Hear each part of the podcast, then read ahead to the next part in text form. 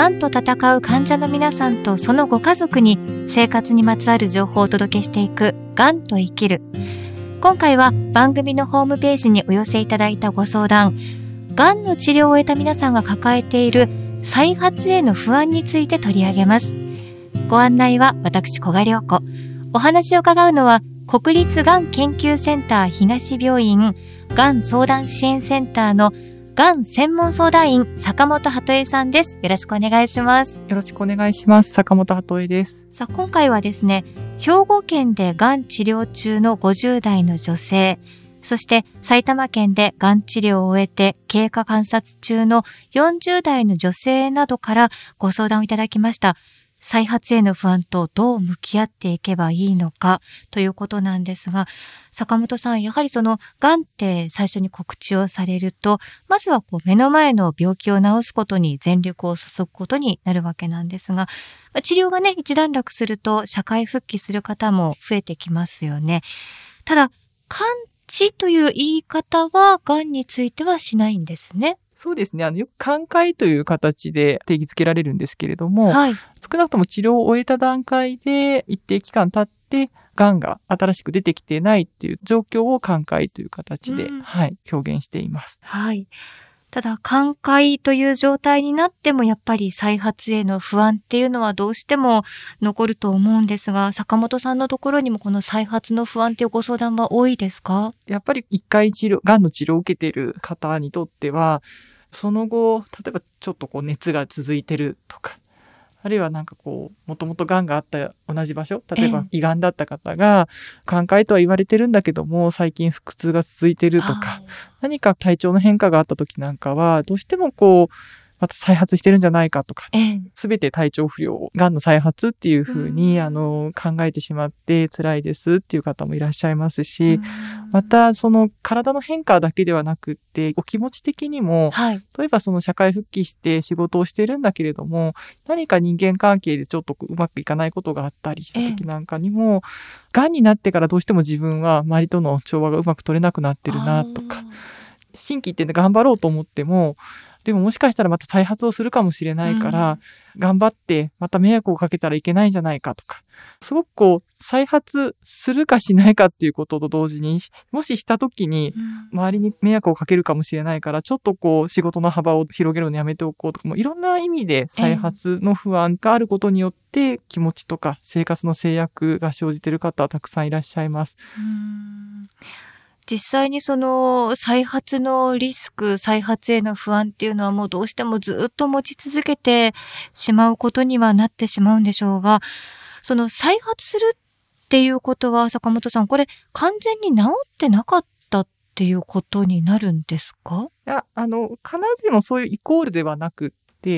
がんって診断を受けた時点で、少なくとも目に見えるものは先生方ちゃんと治療をしていっているものなんですね。うん、ただ一方でですね、診断を受けた段階で目に見えないレベルで結構いろんなところに転移がある可能性がある。ということも分かっているんです。はい、から、まず治療の段階で目に見えるものは全て取り除いていたとしても、治療している時には目に見えなかったレベルだったものが、時間の経過とともに再発だとか転移という形で現れてくるっていうことがあるという意味ですね。はい坂本さん今、再発とか転移とかっておっしゃいましたが、その再発と転移っていうのはまた違うものなんですね？少なくとも、もともとの癌が原因だっていう意味では2つとも同じです。えっと、再発っていうのは、もともとあった、癌があった場所に再び癌が現れることを再発と言っていて、はいえ。ー、転移というのは、例えばそのもともとあった癌細胞が血液だとかリンパの流れにこう沿って、違う臓器にたどり着いて、そこで癌が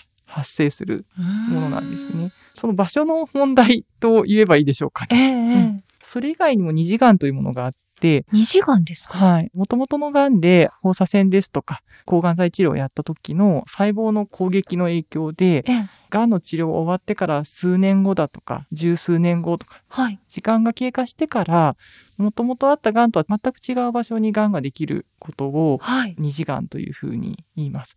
そういうこともあるんですね。うん、そう今伺うと、こうせっかくね、治療を終えても、また再発とか転移とか二次がんとかになってしまうかもしれないと思いながら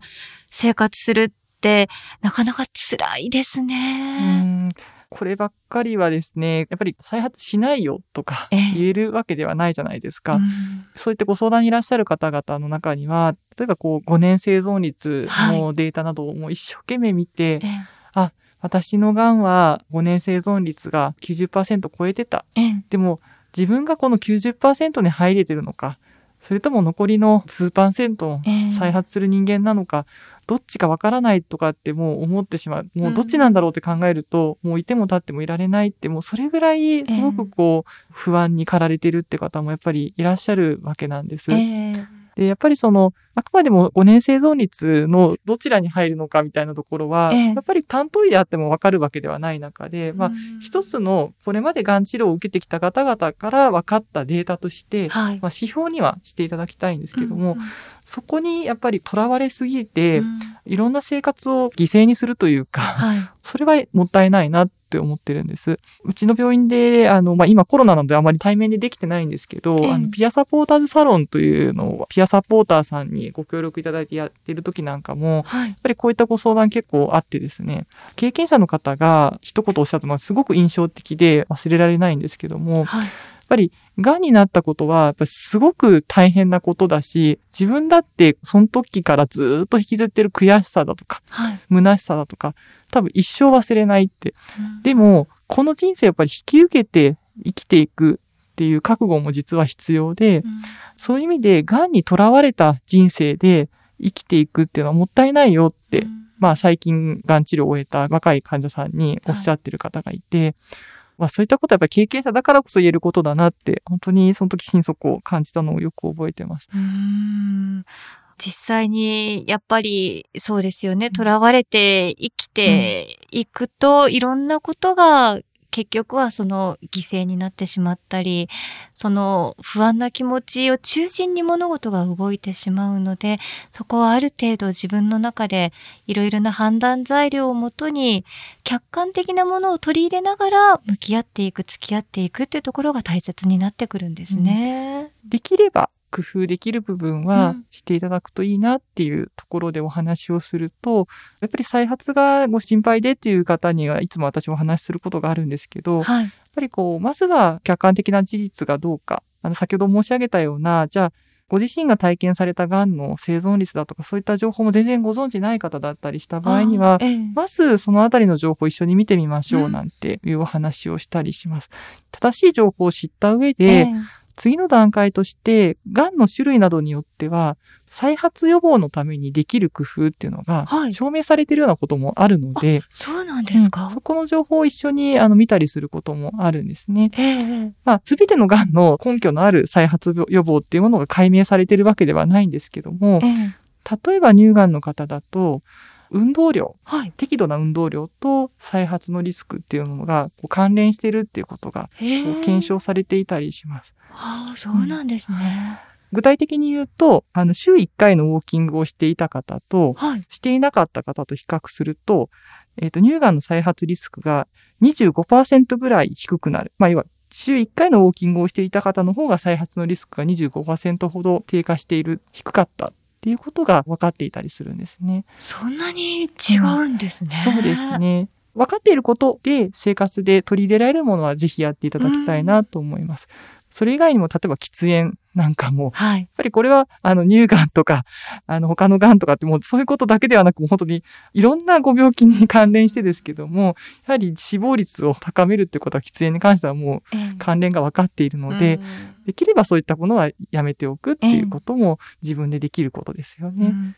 正体が見えないものに対してはやっぱりものすごく恐怖だったり不安だったりっていうのが大きくなってしまうから、ある程度いろんなデータだったり客観的なもので、その今回持っている不安は正体をある程度うんはっきりさせた上でそこに向き合って付き合っていきましょうっていうことになるんですね。そうですねうんそれ以外にも、例えばやっぱりがんのことばっかりいつも考えちゃって、うん。ずーっと頭の中ががんだけだっていう方なんかには、例えば、あの、日々の生活を振り返ってみて、何かに没頭して、ええ。その時は私あんまりがんのこと考えてないなっていうようなことがあったら、そういう時間を少しずつ増やしていってみましょうよっていうお話もしたりしています。うん。まあそういう時間を少しずつ増やしていったりする中で、少しずつどこかのタイミングでふっとこう、癌に縛られすぎずに過ごせる時間が増えてるなっていうことがあるといいかなと思うんです。ただ、そういうふうに、あの、なるまでに自分は1年経っても全然そんな風にならない。うん、2年経ってもそうならないって、こう、期間的なものを人と比較して、自分を責める必要は全然なくって、少しずつ自分のペースで自分なりに癌と向き合う、癌と一緒に生きていくっていうところのペースがつかめてくるといいんじゃないかなと思います。では坂本さん、その家族とか友人、まあ、周囲の方たちっていうのは、どういうふうに向き合ったり、どういう言葉をかければいいのかっていうところも一つ悩ましいポイントだと思うんですね。この辺はいかがでしょうか？そうですね。これは本当に難しいところですけども、うん、よくお伝えしているのは、やはりこう再発するかしないかっていうところは、本当にわからない部分があるので、えー、不要に再発しないと思うよとか、先生も一回目に見える癌は取り切ったって言ってたじゃないっていうような保証は、あの、控えておくっていうのが一つ。一方で、じゃあどういうふうに声かけしたらいいのになるので、あの、本当に気持ちがね、辛い時にはいつでも頼ってねっていう風だったり、うん、もしも再発するようなことがあっても、また一緒に治療頑張れるようにお手伝いするから、うん、いつでも頼ってねっていう部分だったり、これは以前にもお話ししたかもしれないですけども、ね、やはり一人で抱え込まないでねって言えるようなメッセージを周りがいつも発していくっていうところが、を心がけていくといいのかなと私はいつも思っています。ついつい患者さんを元気づけたくて勇気づけたくて、うん、大丈夫よって言ってしまいたくもなりますけど、そうなると万が一再発だったりってなった場合に患者さんご自身もまた大きなショックを受けてしまうことにもなるでしょうから、うん、そうじゃなくっていつどんなことが何があっても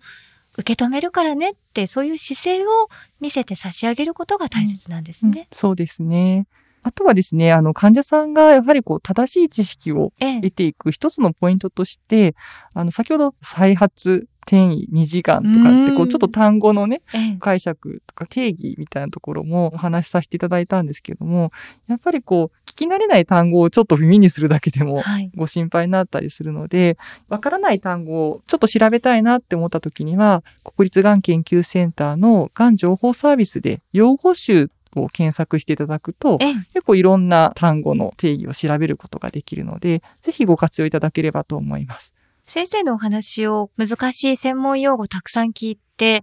理解できないとより不安な気持ちも高まってしまうので、うん、こういうふうに自分でも理解して、一つ一つ、あ、これはこういう状況なんだって納得することって大切ですね。そうですね。さて、次回も生活にまつわるご相談の中から坂本さんにお話を伺います。坂本さん、次回もよろしくお願いします。お願いします。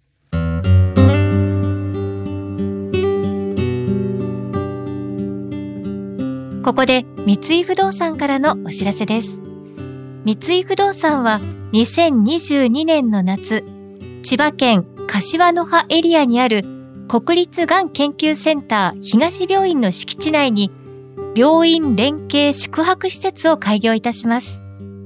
140室を超える客室は国内外からのがん患者さんやそのご家族の方々が快適に過ごしていただけるよう付き添いの方と一緒に過ごすことができる広めの客室や放射線治療、化学療法などの際に一定期間滞在する方には、キッチンや家電などを備えた客室のご用意など、ご宿泊される方々のニーズにお答えします。また、より安心して治療に専念していただくために、国立がん研究センター東病院との連携により、宿泊時の急な体調変化に備えた病院への連絡体制、5G 通信環境の整備などを実現していきます。三井不動産は、この宿泊施設を通して、癌と向き合う患者さんのための安心安全な滞在を提供してまいります。